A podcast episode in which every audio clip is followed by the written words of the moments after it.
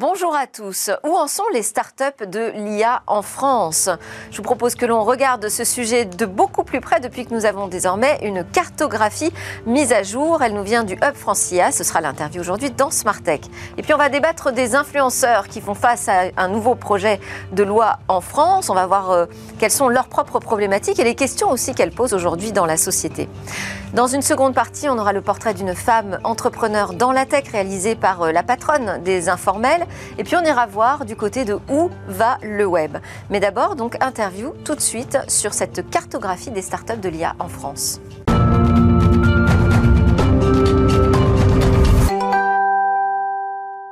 Quelles questions posent les influenceurs aujourd'hui qui sont très présents sur les réseaux sociaux? Ce sera notre débat avec Pascal Azria. Vous êtes pilote de la commission influence, responsable de l'autorité régulation professionnelle de la publicité, cofondatrice aussi de l'agence euh, Kimcom qui est spécialisée dans le domaine de l'influence. Avec vous, Patrick Bonin, directeur général du groupe Jean, euh, donc spécialiste aussi de la communication d'influence et de la communication de crise. Vous avez participé à ce manuel de l'influenceur. Euh, on va regarder euh, comment aujourd'hui votre profession et les influenceurs font face à ce projet de loi qui doit lutter contre les dérives de l'influence en ligne. Mais d'abord, je propose que l'on écoute Caroline Chopineau, la directrice générale du Hub France IA. Bonjour à tous les trois. Euh, on va parler de votre cartographie, cartographie européenne, mais nous on va faire un focus sur la France, de ces startups de l'intelligence artificielle. juste une précision sur le Hub France IA. Donc association qui fédère cet écosystème IA euh, en France, compte plus d'une centaine de membres. Hein, fournisseurs et utilisateurs euh, d'IA, et euh, une cinquantaine aussi de, de partenaires à travers l'Europe. Et c'est donc avec vos partenaires que vous travaillez à cartographier. Quel est l'objectif précisément de cette cartographie et est-ce que vous avez repéré notre chat GPT français? Pas encore, malheureusement, mais ça va peut-être venir. Alors, l'objectif de la cartographie qu'on a lancé fin 2020, c'est vraiment de rendre plus lisible l'écosystème euh, de start-up en intelligence artificielle à l'échelle européenne. Donc on fait ça avec l'Allemagne, la Suède, les Pays-Bas et la Norvège. Plus visible pourquoi? Pour qui? Plus, plus visible, plus lisible, plus compréhensible à la fois pour les acheteurs, donc tout ce qui peut être grands groupes, aussi les PME, ETI, les investisseurs aussi, ils sont intéressés par bien comprendre comment se structure l'écosystème IA à l'échelle européenne. Et les start-up entre elles, identifier la concurrence, identifier des partenaires potentiels. D'accord. Donc vous me dites, on n'a pas identifier le chat GPT français. Il y a quand même quelques espoirs. On a reçu par exemple euh, Hugging Face euh, en plateau la semaine dernière pour voir quelles étaient les initiatives qui euh, pouvaient porter ces IA génératives que tout le monde aujourd'hui regarde avec une grande attention. Avec un grand intérêt. Nous, on a commencé à identifier des startups qui se positionnaient sur l'IA générative il y a à peu près un an. Elles ont commencé à intégrer la, la carto, mais plutôt sur tout ce qui est génération d'images donc pas tout à fait euh, ce qu'on a aujourd'hui sur ChatGPT. Euh, on a effectivement des acteurs Hugging Face, mais ils ne sont pas dans notre carto parce que leur siège n'est pas euh, n'est plus en France. Mais il y a Lighton aussi au niveau européen et tous les, les, les large modèles qui se développent à l'échelle européenne et qui vont être financés à la fois en France et au niveau de la Commission européenne. Et vous pensez que c'est pour quand la vraie compétition qui pourrait avoir lieu entre le, les IA qui nous viennent euh, des États-Unis ou de la Chine et l'Europe. Quand est-ce qu'on sera à peu près en, mesure, de répondre. Je pense qu'en fait, nous, on y est déjà, mais on est vraiment dans un écosystème qui est très dispatché sur tout un tas de petits euh, acteurs qui doivent se structurer et monter des partenariats pour arriver à se confronter à la concurrence américaine. Donc les, les technos sont là, c'est les usages qui font un petit peu transformer et on a pris du retard sur la mise en œuvre de ces solutions-là, mais qui est rattrapable, euh, je pense, dans les euh, années à venir. On peut peut-être aussi se positionner sur d'autres branches de l'IA, parce qu'il n'y a pas que l'IA générative. Il n'y a pas que l'IA générative, ça c'est ce qui fait le buzz aujourd'hui. il y a tout un tas de, de technologies d'intelligence artificielle qui sont déjà en production, en particulier chez les grands groupes, et qui vont améliorer la productivité sans pour autant utiliser des technos génératives. et c'est sur ces acteurs-là, donc sur le secteur industriel, surtout, sur lequel il faut aussi apporter du financement pour les aider à croître. Et alors là, sur ces, sur ces branches de l'IA qui sont tout de suite opérationnelles, je dirais, en entreprise, on se situe comment, nous, en France? Plutôt bien. industrie, santé, c'est les secteurs sur lesquels l'intelligence artificielle va vraiment donner de la valeur ajoutée. Ce qu'il faut vraiment identifier, c'est est-ce qu'il y a un retour sur investissement? Alors, ChatGPT, l'IA générative, c'est rigolo, mais est-ce que vraiment, à la fin, on va trouver un vrai retour sur investissement sans complètement transformer, on va dire, les métiers qui sont en place aujourd'hui? Sans compter que ces IA génératives, elles posent plein de questions éthiques, plein de questions sociétales, euh, qui peuvent aussi freiner finalement hein, bah, on voit, leur adoption. C'est pas évident aujourd'hui. Il y a des pays qui refusent euh, l'IA générative, il y a des écoles qui refusent euh, l'usage de ChatGPT. C'est compliqué parce que c'est arrivé comme ça d'un coup. Euh, n'importe qui peut l'utiliser. Donc il y a tout un tas de réglementations à mettre en place et bien comprendre comment ça fonctionne. Et alors, euh, donc vous, avez dit que cette cartographie, vous l'avez démarrée en 2020. Quelle différence vous voyez déjà entre la, première édition et cette édition? Eh bien, nous, côté France, on a quand même doublé le nombre de startups référencées. Donc on voit qu'il y a un attrait quand même à se faire référencer dans ce type de cartographie. On voit que l'écosystème se structure. On voit surtout que... Euh, il y a beaucoup structure, c'est-à-dire des startups qui sont plus grosses euh, Alors, elles sont plus grosses. Qui fusionnent On a toujours des petites. Alors, on en a qui se font racheter. Donc, c'est ça qu'on vérifie euh, tous les ans, c'est lesquelles disparaissent. Mais c'est surtout que elles arrivent à mieux se positionner par secteur parce qu'on voit que les, leurs acheteurs euh, sont eux aussi plus matures sur l'usage de l'IA et comprennent mieux la valeur ajoutée que ça va leur apporter. Donc elles arrivent mieux à se positionner sur des secteurs ou des technologies par rapport à 2020 où ça restait encore assez horizontal. Et euh, ça reste très parisien c'est très parisien à 60% dans notre cartographie. Oui, c'est des startups qui sont en région parisienne. À cause de quoi? Comment vous l'expliquez ça? Je pense toujours l'attraction euh, de Paris. Leurs clients sont sur Paris. Euh, c'est ce qui donne de la visibilité. Mais on voit quand même, avec post-Covid, le télétravail, des sociétés qui se dispatchent quand même un peu partout en France. Alors, on a parlé d'IA générative, on a dit qu'il y avait d'autres branches euh, de, l'IA qui fonctionnaient aussi très bien. Quelles sont les technologies que vous voyez vraiment ressortir en ce moment C'est toujours les mêmes, la computer vision, donc tout ce qui est analyse d'image et euh, le Pourtant, sujet euh, très sensible. Très on a sensible, reçu 22 ici en plateau qui nous a expliqué que ce n'était pas ces caméras intelligentes c'est pas que de la vidéosurveillance ou de la vidéoprotection, c'est aussi de la maintenance, de la logistique, enfin beaucoup de, nouvelles applications à développer. Mais enfin, c'est quand même un sujet très sensible. Pour autant, vous nous dites, ça se développe? Oui, ça se développe parce que c'est des technologies qui sont vraiment très matures. Ça fait des années que ça existe, ça a été éprouvé. C'est des données sur lesquelles on peut travailler. Euh, évidemment, alors reconnaissance faciale, tout ça, on ne va pas rentrer dans ces détails-là. Mais, euh, mais sur la sécurité, là maintenant, c'est vraiment des sujets sur lesquels ça vraiment prouvé sa valeur euh, dernièrement. Et ça continue à être des technologies sur lesquelles on arrive à avancer parce qu'il y a de la donnée. Euh, une autre techno en IA qui fonctionne bien? Le traitement du langage, alors c'est pareil que dans, l'idée de ChatGPT, tout ce qui va être euh, traitement de documents. Enfin, c'est des choses sur lesquelles on ne pense pas forcément parce que ça fait moins le buzz, mais tout ce qui va être euh, les fonctions support, traiter des documents, traiter des contrats, ça marche très très bien et c'est très efficace.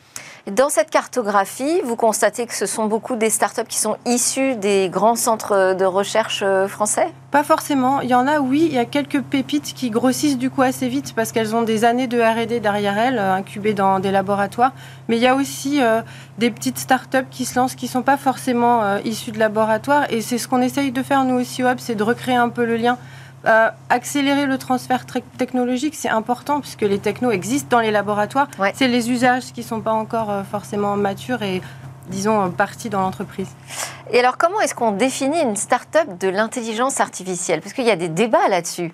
moi, je me souviens très bien d'une étude qui venait d'Angleterre, d'un gros groupe de consulting anglais, qui nous disait que il y avait très peu de startups de l'IA en France, mais peut-être qu'on n'avait pas juste la même définition. Oui, c'est toujours un petit peu compliqué. C'est-à-dire que nous, ce qu'on essaye d'identifier, Est-ce que nous, on voit euh, cette définition de, manière plus large, peut-être que les anglo-saxons Peut-être. Je n'ai plus en tête leur définition. En tout cas, nous, ce qu'on essaye d'identifier, c'est est-ce qu'elles ont des technologies d'IA qui sont euh, embarquées dans leurs solutions Est-ce qu'elles en font un vrai différenciant euh, au niveau de leur solution ou de leur positionnement. Et l'intelligence artificielle, ça reste un domaine assez vaste. Euh, si on englobe toutes les technologies de. C'est-à-dire qu'il faut qu'elles vendent une techno euh, qui embarque de l'IA et il faut qu'elles l'utilisent aussi? Non, il faut qu'elles. Alors, pas, nécessairement, mais disons qu'il faut qu'elles euh, elles embarquent effectivement une technologie d'IA pour de vrai, ce qui est toujours la, chose un petit peu compliquée, puisqu'on ne va pas aller faire une due diligence de, des technologies des, des startups. Mais effectivement, la définition de l'IA étant des fois un petit peu à la limite d'un pays à l'autre.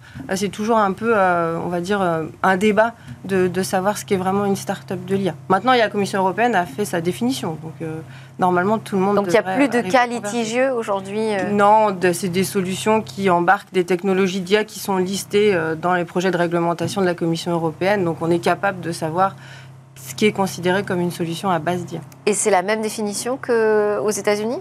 Je pense que c'est la même définition qu'aux États-Unis. En tout cas, aujourd'hui, on essaye d'avoir un consensus quand même sur les technos qui sont considérés comme euh, issus du domaine de l'intelligence artificielle. Alors, vous avez euh, présenté cette euh, toute nouvelle cartographie juste à la fin de la, semaine dernière, juste avant le, week-end. Était présent Guillaume Avrin, qui est le nouveau coordinateur de la stratégie nationale pour l'intelligence artificielle et que je reçois en plateau demain matin. Quel est votre, euh, votre sentiment par rapport à notre stratégie française sur l'intelligence artificielle? Alors, il a présenté jeudi justement euh, les nouvelles orientations de la stratégie euh, IA française. nous, au Hub, on est vraiment très contents parce qu'il y a vraiment une, des grands axes forts portés sur la formation, ce qui est un vrai sujet aujourd'hui. Donc, on a énormément de formations qui existent sur les formations des profils techniques, mais il y a un enjeu à former les métiers. Et donc, il y a un grand plan d'investissement de 700 millions d'euros sur la formation, donc qui devrait permettre de débloquer la situation du déploiement de l'IA dans, les entreprises. Et il y a tout un volet sur le financement et la reconduction d'appels à projets sur euh, l'IA embarqué, l'IA industrie et un nouveau sujet qui va sortir sur l'IA de confiance donc qui, est aussi un sujet important aujourd'hui avec l'arrivée. Donc selon vous, on, fait le nécessaire euh, en France pour accélérer sur l'IA Oui, je, trouve que euh, la stratégie porte vraiment les sujets qui sont euh, prioritaires du point de vue de notre. On a pris conscience de l'importance du sujet. Bon, depuis le rapport Villani, pourtant on avait l'impression que ça s'était un peu essoufflé. Eh bien oui, là ça repart. Ça repart. Excellente nouvelle. Et ben on posera la question d'ailleurs à Guillaume Avrin dès, dès, demain matin. Patrick Bonin, Pascal Azria, ça va être le moment de notre talk sur les influenceurs. Je ne sais pas si utilisent euh, de l'IA. Vous me le direz dans quelques secondes. C'est l'heure du Tech Talk.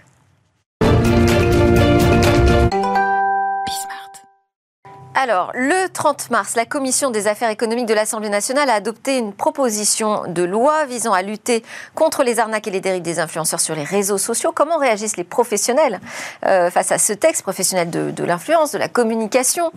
Euh, On a des nouvelles règles qui arrivent. Est-ce qu'elles sont euh, nécessaires, suffisantes? Est-ce qu'on est allé trop loin? Pas assez. On en parle avec Pascal Azria, donc administratrice de la filière communication du syndicat du Conseil en relations publiques SCRP. C'est bien ça? Absolument. no Euh, et vous êtes aussi la cofondatrice de l'influence, euh, de l'agence d'influence King.com. Avec vous pour ce débat, Patrick Bonin, directeur général de Jean, donc spécialiste de la communication d'influence également, de la communication de crise aussi. Euh, vous êtes enseignant dans plusieurs écoles françaises sur ces sujets aussi de gestion de l'influence et vous avez participé à la rédaction du manuel, passez-le moi comme ça je vais le montrer. Avec plaisir, je vous le donne. du manuel de l'influence. Alors attendez, hop, voilà, du manuel de l'influenceur qui est paru aux éditions Ellipse. C'était en 2021, Patrick. Ça a quand même beaucoup bougé depuis.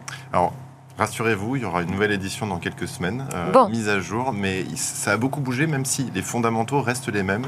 Quel contenu, pour quelles audiences, sur quelle plateforme. Donc, le principe de devenir influenceur et d'en faire son métier est exactement le même aujourd'hui qu'il y a deux ans. Après, certaines techniques et certaines plateformes ont évolué, mais le gros du sujet était à peu près le même. Et restez également avec nous en plateau Caroline Chopineau, directrice générale du Hub France IA. Caroline, on a parlé ensemble de cette cartographie des startups de l'IA. Je vous propose maintenant qu'on s'intéresse à l'influence. Vous pourrez poser des questions à nos spécialistes si vous en avez, n'hésitez pas.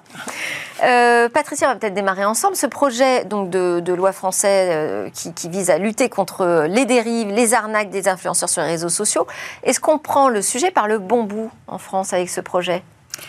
Alors, je pense que, évidemment, c'est venu suite à euh, des dérives euh, et euh, des retours de consommateurs qui ont été victimes et d'associations de consommateurs. le sujet, il a été pris dans son ensemble depuis déjà un moment, que ce soit par les organisations syndicales ou par les différents acteurs.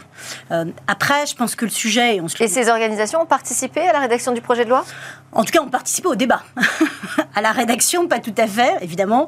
Euh, mais en tout cas, on a beaucoup discuté à la fois, puisque ça a été pris en main par, euh, d'un côté, et ce qui est assez d'ailleurs nouveau, euh, c'est que d'un côté, ça a été pris en main par le gouvernement et par le ministère de l'économie l'économie avec Bruno Le Maire et son cabinet, qui ont organisé des tables rondes, des discussions, des échanges, mais également par un certain nombre de députés, qui il y a eu, je crois, cinq ou six propositions de loi qui ont été faites à peu près dans la même période, et surtout qu'ils sont arrivés à une, une décision de proposer, de faire une proposition de loi transpartisane, ce qui est quand même assez unique en France, surtout dans un moment un peu complexe mm. d'un point de vue euh, politique. Euh, et, et déjà occupé à se bagarrer sur d'autres sujets en même temps. Ça euh, ça n'a pas facilité les choses. Il fallait faire la part des choses, ce qui n'était pas toujours évident. Euh, et donc c'est aussi ça qui est assez inédit, c'est-à-dire une volonté globale et d'ailleurs un vote unanime à l'Assemblée nationale, ce qui est aussi quand même assez rare. Donc on prend le sujet par le bon bout selon vous? Oui et non. Euh, l'enjeu pour nous, il n'est pas tant de, la question de est-ce qu'il faut réglementer ou est-ce qu'il fallait réglementer ou est-ce qu'il faut réglementer ou pas. Le sujet, c'est est-ce qu'il faut, est qu'il faut plus de réglementation Pas forcément. Est-ce qu'il faut plus d'influence responsable? Très certainement. Ouais. Il y a un risque à surréglementer. Absolument. Ça que vous dites. Euh, Patrick, dans, le guide, vous posez plein de questions. Hein, c'est 100 questions-réponses euh, sur, sur l'influence. Et il y en a une notamment qui m'a intéressée, c'est où commence l'influence? Vaste question, justement. Oui, et d'ailleurs, euh, la, proposition qui a été faite euh, par les parlementaires n'est pas euh, nécessairement satisfaisante. on est tous influenceurs. Vous êtes influenceurs. toutes les personnes autour de cette table influencent le comportement. Influenceuse, alors, dans ce cas-là. Influenceuse, influenceurs. on, fait tous de l'influence. On influence le comportement de nos enfants, de nos proches, de nos collaborateurs. On l'influence tous. La question, c'est à partir de quand il faut l'encadrer par une loi Or, forcément, ça s'encadre par une loi à partir du moment où, un, on en fait son métier, donc notre, c'est notre activité professionnelle, deux, on récupère de l'argent à faire ses contenus sur les réseaux sociaux, et trois, on doit l'encadrer à partir du moment où on a d'autres interlocuteurs, que sont des entreprises qui nous utilisent, que sont des agents qui gagnent de l'argent sur nos rémunérations. Donc oui, il y a un besoin d'encadrement parce qu'à partir du moment où c'est professionnel et où il y a des flux financiers, il y a des enjeux de réglementation, notamment sur la responsabilité de ces contenus. Donc oui, il y a, parce qu'il y a la question, à partir de quand on décide que c'est euh, une profession? Bon, moi, vous dites que je suis une influenceuse, mais moi, officiellement, je suis euh, journaliste, j'affiche le fait que je travaille sur de l'information. Quand je m'exprime sur les réseaux sociaux, on sait d'où je parle et pourquoi je, dis ce que je dis. Euh, c'est pas toujours le cas des, des influenceurs. À partir de quand on décide qu'un influenceur est un influenceur professionnel? Alors d'abord, un, ça, ça n'est pas précisé dans la loi. donc euh, il y aura de toute façon un petit souci de cette application de loi. On aurait pu imaginer qu'on devient influenceur à partir de, euh, du moment où votre activité professionnelle a comme objectif, la majorité de votre activité professionnelle est de gagner de l'argent grâce au contenu que vous publiez sur les réseaux sociaux. Ça peut être une définition de l'influence professionnelle. On est influenceur quand on gagne sa vie exclusivement ou en grande partie grâce au contenu qu'on poste. Donc c'est ça le risque de surréglementation, c'est que ça vise des personnes qui ne sont pas forcément dans le registre de l'influence? Et surtout, enfin, notre sujet, c'est plutôt l'influence commerciale. Euh, qu'on soit influenceur au quotidien, euh, très bien, euh, on n'a pas forcément d'enjeu ou de derrière. à partir d'intérêt financier financier, exactement. Or, à partir du moment où il y a un intérêt financier, là, il faut que ça devienne officiel. On demande s'il faut réglementer plus. Aujourd'hui, il y a des lois. Il y a des lois qui touchent les influenceurs et l'influence commerciale. Euh, aujourd'hui, le, code de la consommation définit en tout cas des pratiques qui ne doivent pas être trompeuses, et notamment, euh, effectivement, d'afficher le fait qu'on a été rémunéré pour tel et tel euh, contenu, et que du coup, même si on, peut aimer tel ou tel produit. Le fait d'en parler aujourd'hui, c'est parce qu'on a été rémunéré pour. Euh, et donc, à partir de ce moment-là, oui, il y a un enjeu. Mais encore une fois, des règles existent.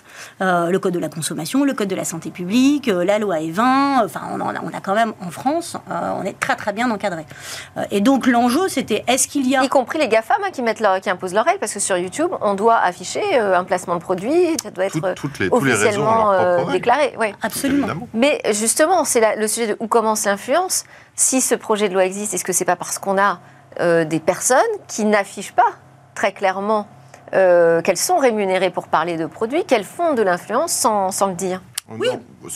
En, partie, le, en partie le, sujet, le sujet, c'était que certains influenceurs, notamment issus de la télé-réalité, il faut dire les choses franchement, ont eu des comportements déviants. Or, de toute façon, cette loi ne touchera pas ces influenceurs, puisque dans la grande majorité, ces personnes ont leur siège social en dehors de l'Europe, dans, dans, des pays qui de toute façon ne seront pas touchés par le règlement que, enfin, par la proposition et les projets de loi. Donc de toute façon, ce qu'on a voulu combattre à travers cette loi ne sera pas combattu. Il faut être très, très honnête là-dessus. Effectivement, il existe déjà énormément d'autres règlements qui permettent de l'encadrer.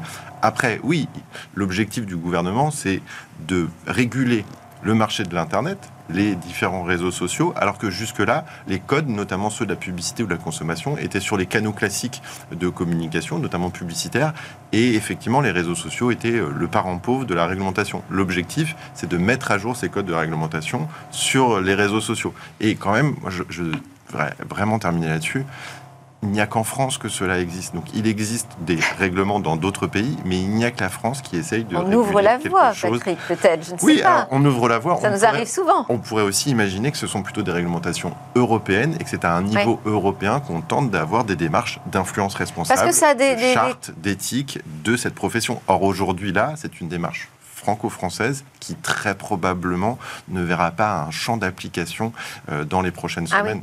D'accord. Euh, donc, bah, alors comme ça, vous serez tranquille. J'allais vous poser la question. attendez, on est déjà tranquille. Non. Il y a des oui, non, mais j'allais vous poser la question est-ce que ce projet de loi a un impact potentiellement hein, très concret sur vos activités de communication d'influence? Encore une fois, je pense qu'il y a un enjeu d'accélérer. Si, si, on en vient là, c'est qu'il y a eu des dérives, et vous l'avez dit, euh, il y a des règles, et en tout cas, toutes ne sont pas appliquées par tous. Euh, et l'enjeu, il est là. Et, pour nous, l'enjeu était plutôt des moyens, euh, des moyens pour faire de la pédagogie. Il n'y a pas, il a pas, même dans ceux qui, ne respectent pas aujourd'hui les règles, il y a des malveillants, mais qui font des tromperies, qui sont déjà encadrés par la loi, euh, et qui effectivement n'affichent pas forcément leur, leur ou des arnaques, et qui n'affichent pas forcément le fait que ce soit une, collaboration rémunérée. Donc il y a des malveillants, mais il y a aussi beaucoup euh, d'influenceurs qui ne savent pas, qui ne connaissent pas la loi. Et donc pour nous, il y a un enjeu de pédagogie et puis un enjeu de moyens. Ce à quoi Bercy, notamment, mais également euh, les députés, à travers certaines propositions dans le cadre de la proposition de, loi, euh, ont apporté en tout cas des éléments de réponse, euh, que ce soit... Mais de moyens quoi? Juridiques De moyens Pas forcément juridiques. De moyens de... Bah, des moyens, un guide, expliquer, l'ARPP, on disait l'autorité de régulation de la publicité, a mis en place un certain nombre de mesures depuis déjà plus de trois ans. Ils ont un observatoire hein, sur l'influence responsable. Ils ont mis en place un certificat pour les influenceurs pour... C'est une formation, hein, et il s'agit de les faire, euh, les faire monter en compétence sur les connaissances de la loi, ce qu'il faut respecter, pas respecter. Euh, Bercy a mis en place un guide qui est euh, aujourd'hui mis en ligne et qui permet à tous les influenceurs, mais à tous les acteurs, il n'y a pas que les influenceurs, il y a aussi les agences conseils en communication comme nous, et évidemment les donneurs d'ordre, entre guillemets, les marques, les organisations qui, du coup, souhaitent faire des collaborations avec ces influenceurs de notre côté, en agence conseil, on a, on a euh, en 2020 euh, mis en place une charte de la relation influenceur pour rappeler euh, toutes les réglementations et avoir un, engagement de la part de, des agences conseil. Et aujourd'hui, on lance un label validé par la FNOR qui va justement continuer à faire monter en compétence. Après, c'est peut-être aussi ces dispositifs, j'ai plus de voix, ces dispositifs qui vous pousse aussi à accélérer sur euh, cette euh, influence plus responsable. Absolument. Avec, euh, mais et notamment ce qu'on avait demandé dans nos échanges avec les députés et avec Bercy, c'était l'obligation de contrat. cette obligation de contrat, pour nous, elle est importante, surtout parce que dans un contrat, ça permet de rappeler euh, les responsabilités, les règles. Et donc, évidemment, euh, une obligation pour nous de les connaître, de les rappeler, et une obligation pour les influenceurs de les respecter, puisque ça fait partie du contrat.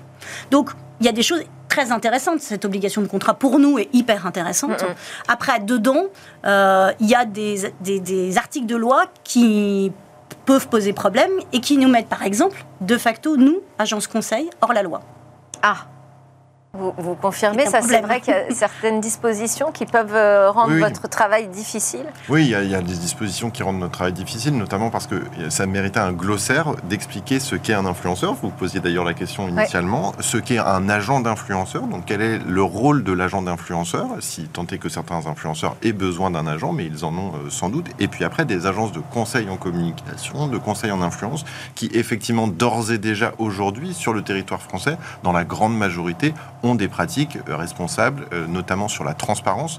Un, un élément important, c'est la transparence. C'est qu'il faut que l'annonceur, qui lui ait une notion de transparence vis-à-vis de ce qu'il achète, et notamment la prestation de l'influenceur. Or, plus on multiplie les intermédiaires, et plus évidemment la transparence disparaît. Nous, on milite pour que la transparence soit totale, et donc que l'annonceur qui achète une prestation d'influence et une démarche 100% transparente, donc il sache ce qu'il achète au bout. Mais oui, effectivement, euh, cette loi aujourd'hui n'est pas suffisamment précise sur, pas mal de choses, notamment la, certaines définitions, ce qui tend à mélanger un peu euh, les rôles et les responsabilités, notamment sur la responsabilité d'un contenu. Caroline Chopineau avec le Hub Francia pourrait être considérée comme un réseau d'influence euh, autour de l'intelligence artificielle. Oui, on imagine juste qu'elle ne gagne pas sa euh, vie, sauf à ce qu'elle me dise le contraire, mais elle ne gagne pas, tout à fait sa vie sur, en, faisant cela. En revanche, l'élément vraiment central, c'est la responsabilité des contenus. Aujourd'hui, un influenceur qui publie un contenu a une responsabilité sur le contenu qu'il publie. La question derrière, la question réglementaire, la question légale, c'est est-ce que c'est le donneur d'ordre? Si il le fait parce qu'il a eu une commande d'un annonceur, est-ce que c'est cet annonceur qui a cette responsabilité? Est-ce que c'est l'agent de l'influenceur qui a cette responsabilité? Et ce qui doit être précisé, notamment dans les prochains jours, dans la discussion au Sénat, on l'explique, ce sont, les champs de responsabilité. Et oui, ce sont des discussions très, très techniques. Et alors, à quel moment vous euh, pouvez vous retrouver dans cette situation où votre agence devient hors la loi? Bah, par exemple, dans la définition d'un agent d'influenceur, euh, un agent d'influenceur est défini aujourd'hui dans l'article de la proposition de loi comme représentant ou mettant en relation un influenceur. Premier, premier paragraphe de cet article. Nous mettons en relation des influenceurs, les plateformes mettent en relation des influenceurs. Deuxième paragraphe, euh, pour, et en fait le principe l'objectif de l'article est hyper intéressant, c'est euh, d'éviter les conflits d'intérêts, ce qui nous va très bien. Euh, pour éviter les conflits d'intérêts, l'agent doit défendre les intérêts de l'influenceur. Mon métier n'est pas de défendre les intérêts de l'influenceur, et pour le coup, je serai en conflit d'intérêts si je le fais. Et donc, en, me met, en nous mettant, nous... Mais si vous êtes agent, vous êtes là pour le soutenir. On est bien d'accord. Sauf que nous sommes considérés comme agents, et nous, nous représentons les marques. Ouais. Et du coup, et, donc de facto, nous ne représentons pas les influenceurs et donc nous ne pouvons pas les défendre parce que pour le coup, nous nous serons en conflit d'intérêts si nous le faisons. Or, en nous intégrant dans la définition d'agent d'influenceur, ça nous met dans un conflit d'intérêts et ça nous met hors la loi. Donc en fait, c'est un point de détail, mais qui est important pour nous très important pour toute une branche du marché, euh, qui part d'un principe... Que vous avez pu expliquer Vous avez eu l'occasion de l'expliquer On aura encore des discussions, visiblement ce point-là n'a pas été suffisamment expliqué, peut-être. Euh, donc il faut qu'on, évidemment qu'on réexplique ce point-là. Encore une fois, on pense que le tout va dans le bon sens. Euh, là, par contre, et on le dit, le, le, diable se niche dans les détails, tout l'enjeu va être l'applicabilité de tout ça et la justesse euh, de la manière dont ça a été effectivement rédigé. Parce que si c'est pas bien fixé, ce sera pas applicable en fait. C'est ça le sujet. Ce sera pas applicable. Euh, l'autre biais quand même, et je pense que certains de vos téléspectateurs l'ont euh, en tête, c'est que cette loi, elle part d'un principe, c'est que des marques abusent en utilisant des influenceurs et que certains influenceurs en abusent également, en, avec derrière un lien financier. Il y a aussi énormément de marques, de patrons d'entreprises qui sont victimes d'abus de certains influenceurs, notamment parce que leurs produits sont, euh, sont vilipendés sur les réseaux, parce qu'il y a des attaques en règle de certaines marques, et que ça, par contre, la loi la met complètement de côté. Cette loi part du principe que des marques vont acheter de l'influence chez les uns et donc vont pousser des contenus positifs pour les marques alors qu'en réalité elles ne devraient pas le faire. Mais derrière il y a quand même tout un écosystème. Vous parliez tout à l'heure de communication de crise. Très souvent on est aussi appelé parce que des influenceurs ou des personnes ayant de l'influence sur les réseaux vont venir critiquer des marques, des produits, des secteurs professionnels. Euh, certains d'ailleurs aujourd'hui critiquent euh, l'IA et donc derrière cette influence là aujourd'hui elle est exclusivement liée au fait que des marques achèteraient une influence positive. On a aujourd'hui beaucoup de clients qui viennent nous voir parce qu'ils sont attaqués, parce que leurs produits, leurs catégories sont attaqués sur les réseaux. Et ça, évidemment, cette loi ne le touche pas. Il faut penser à protéger les consommateurs, mais, aussi, les entreprises qui sont victimes de dénigrement. Oui, tout à fait. Il y a énormément de sujets. Je pense que plusieurs de vos émissions le précisaient sur UBS, euh, etc., où les réseaux sociaux ont un rôle aussi de dénigrement. Et ça, aujourd'hui, cette loi ne le touche pas du tout. Après, là-dessus, les plateformes euh, ont été mises à contribution, oui. Euh, encore de manière beaucoup plus forte. Et ça aussi, c'est un, un, élément intéressant euh, dans ces lois, dans cette proposition de loi. Et puis, beaucoup de moyens de, de dénoncer. Euh, que ce soit avec euh, des numéros. C'est-à-dire des recours. Exactement. Et, et, du coup, de dénoncer auprès de la DGCCRF, de dénoncer auprès des plateformes, de dénoncer auprès des marques. Aujourd'hui, il y a aussi tout un panel euh, qui, a, qui, a, accompagné cet encadrement qui va permettre justement, encore une fois, notre enjeu, c'est plus, c'est l'influence encore plus responsable. Ouais. si besoin de réglementation supplémentaire, il y a eu par exemple une, dans la proposition de loi une interdiction sur les, le secteur de la chirurgie esthétique. Euh, c'est lié à des plaintes et des associations de consommateurs et qu'il y a eu certainement euh, des abus euh, ou en tout cas des, conséquences dramatiques liées à ça. Pourquoi pas? Pas à moi de juger de est-ce qu'il faut le faire ou pas. mais pour nous, c'est pas tant en soi uniquement la proposition de loi qu'un dispositif global euh, qui permet de la pédagogie et qui permet, encore une fois, plus de moyens et plus d'accompagnement pour plus d'influence responsable. Alors, je veux juste compter, parce qu'on arrive à la fin de ce débat avec euh, une petite question d'argent, parce que vous me dites que ce guide de 2021, vous allez nous publier une mise à jour, mais qu'il n'y a pas énormément de différence. J'imagine quand même que du côté des revenus euh, des influenceurs, ça a explosé, non? Alors vous avez des influenceurs euh, qui euh, publient euh, deux contenus par mois, qui ont une toute petite somme. En fait, les sommes ont à voir avec les on communautés. Combien? On gagne combien quand on est influenceur? Quand on est influenceur, on peut gagner de quelques centaines d'euros par mois à quelques centaines de milliers d'euros par mois. Vous avez effectivement, vous pouvez être rémunéré pour moyennant une centaine d'euros pour un poste sur votre plateforme et vous pouvez être rémunéré jusqu'à 150, 200, 300 000 euros le poste. Et derrière, ça représente beaucoup de travail? Pour gagner ces centaines de milliers d'euros Alors oui, il faut être honnête, ça représente du travail parce qu'il faut avoir ces communautés, il faut enfin, entraîner une communauté de plusieurs centaines, de plusieurs millions de personnes. Donc oui, c'est un travail, c'est un travail euh, quotidien. Alors après, certains contenus sont très simples à réaliser, oui, bien entendu, mais derrière, il y a un aménagement de sa communauté et donc c'est du travail, ce sont des, des images. C'est un métier à plein temps Très souvent, oui, oui, c'est un métier à plein temps. D'ailleurs, beaucoup d'influenceurs ont autour d'eux des équipes, des équipes de tournage, des équipes de rédaction, des équipes juridiques. Euh, c'est d'ailleurs pour ça cette, loi a été mise en place, mais en réalité 90, 95, on n'a pas de chiffre exact, mais de l'ensemble des transactions se passe très bien et on n'a aucun problème. Mais oui, il y a des équipes de production, des équipes de création, des équipes juridiques. Donc oui, c'est un business, c'est une économie derrière qui est colossale. Merci beaucoup Pascal Azria du euh, SCRP, cofondatrice de Kingcom, de nous avoir éclairé sur ce sujet et le projet de loi euh, français. Patrick Bonin également euh, du groupe Jean et Caroline Chopino qui est restée avec nous du Hub France IA. On se retrouve juste après une petite pause pour un portrait de femme entrepreneur.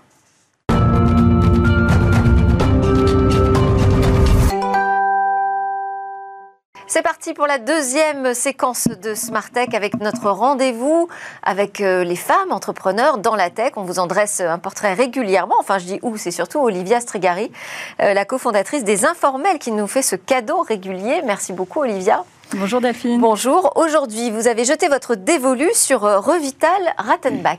Oui, Revital Rattenbach, qui est CEO et cofondatrice de 4P Pharma, une entreprise spécialisée dans la régénération des médicaments. Et alors pourquoi j'ai pensé à elle? Parce que la semaine dernière, vendredi dernier, c'était la journée internationale de la santé.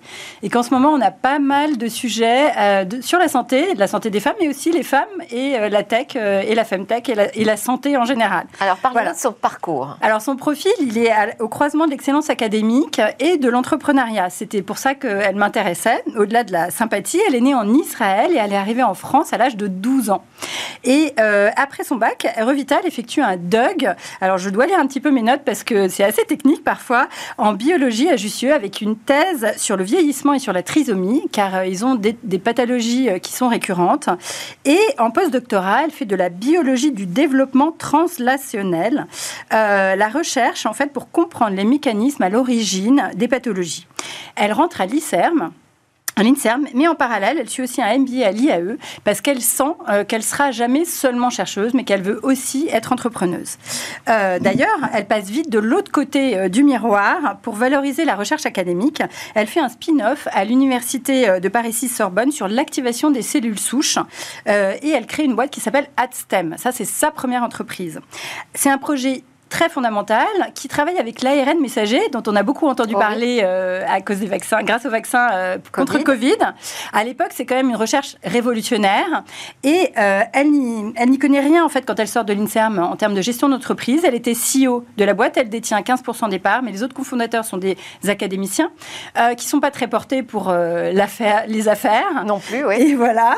Et mais elle n'a pas la capacité de prendre des décisions. Elle réalise, ils font des recherches très fondamentales. ils ont une souris euh, qui permet de, de montrer euh, le développement des cellules souches adultes. Donc, ils sont vraiment, ils déposent trois, euh, trois brevets. Donc, c'est très intéressant, mais il n'y a pas de développement commercial. c'est difficile de trouver des débouchés. Et elle a 34 ans, elle n'est pas très expérimentée, elle est obligée de fermer la boîte au bout de deux ans. Mais ça a germé, puisque ça, ça, elle a compris à ce moment-là ce que c'était la BPI, ce que c'était une levée de fonds, ce que c'était un incubateur, puisque elle est dans l'incubateur à Goranov. Euh, qui est l'incubateur de, de Paris 5. Et euh, elle, elle se dit bon ben euh, il, est, il est temps que je suis un nouveau cursus et donc elle va faire HEC Challenge Plus qui est un cursus spécifique pour les, les futurs entrepreneurs qui portent un projet et qui vont travailler dessus spécifiquement pendant six mois. Voilà, c'est comme ça euh, qu'elle. C'est là où elle va lancer son entreprise Alors, KP Pharma?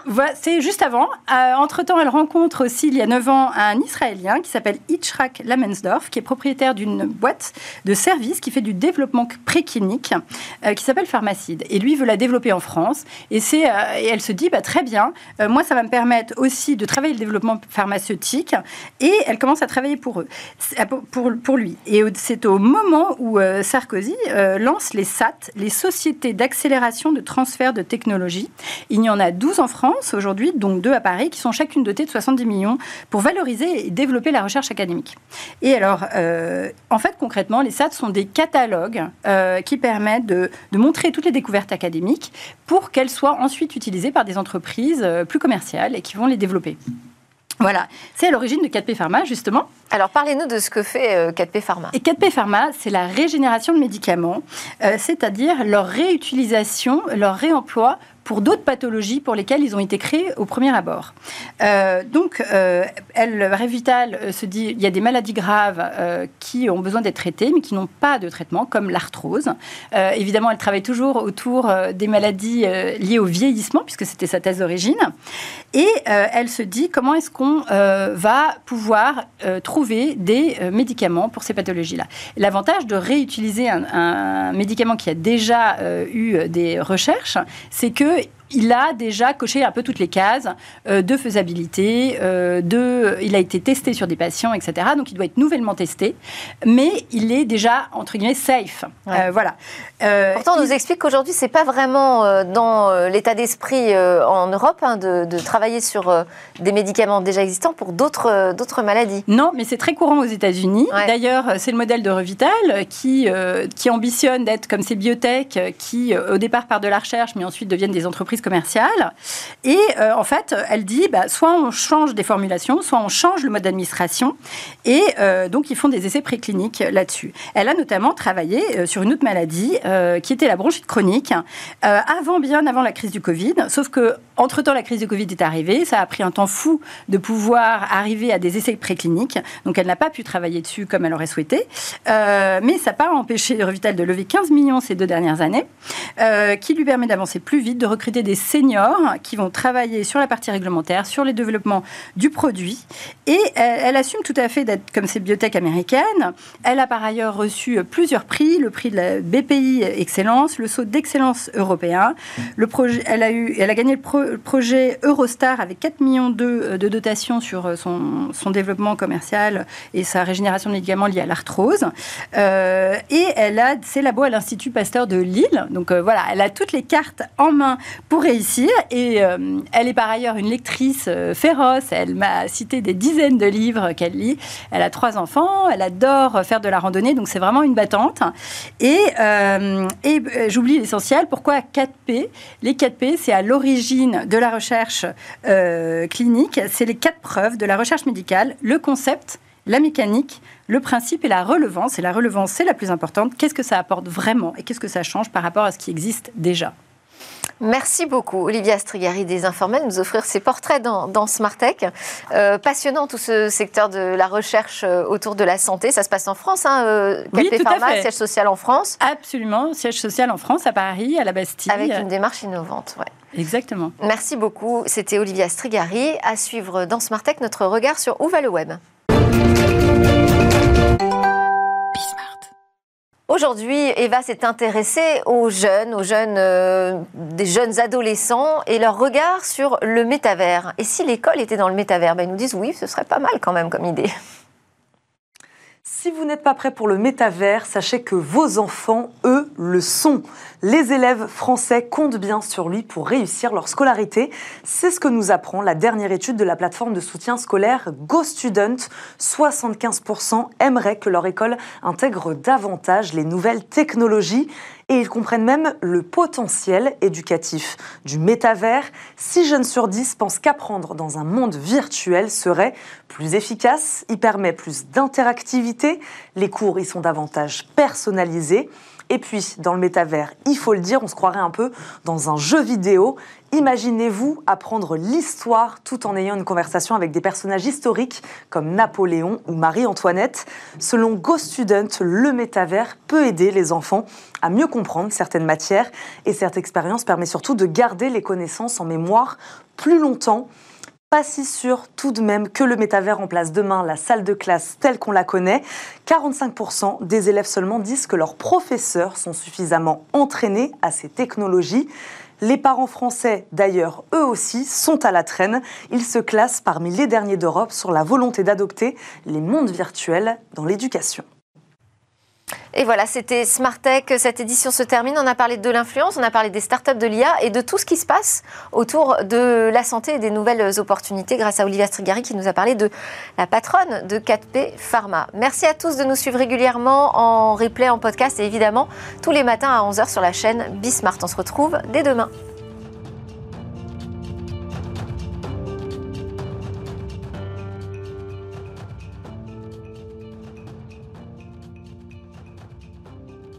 Smart Cyber vous est présenté par le FIC, Forum international de la cybersécurité.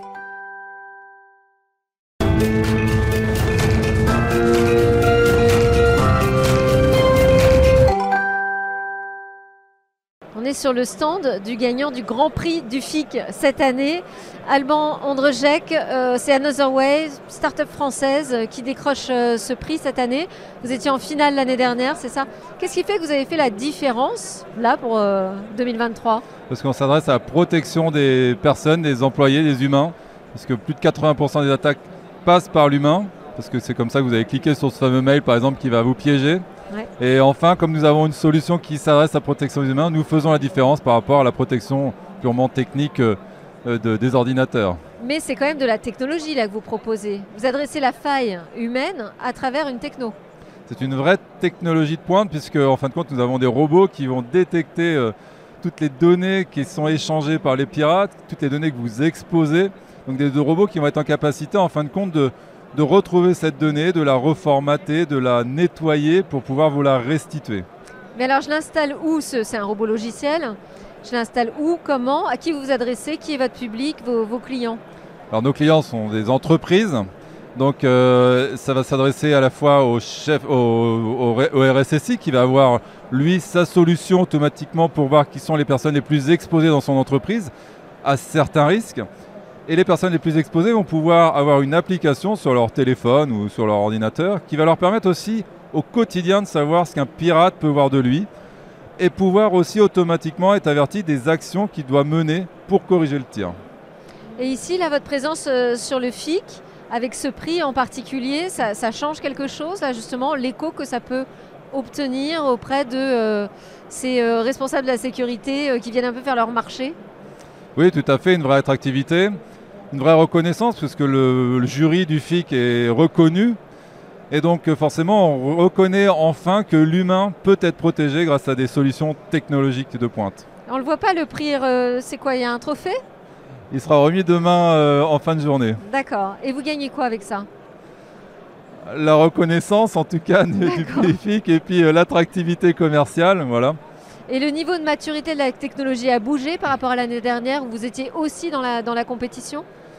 Oui, on a pu euh, être plus mature par rapport à la technologie, par rapport à nos offres. Et puis le contexte actuel fait euh, encore l'utilisation de l'IA, c'est ça? Sur l'utilisation de l'IA, sur tout ce qui est machine learning par rapport à tout cela. Et puis aussi le contexte fait que euh, bah, il y a de plus en plus d'attaques, donc on est encore plus en, maturité là-dessus. le public est plus sensible. Merci beaucoup, merci Alban. Merci Delphine. Smart Cyber vous a été présenté par le FIC, Forum international de la cybersécurité.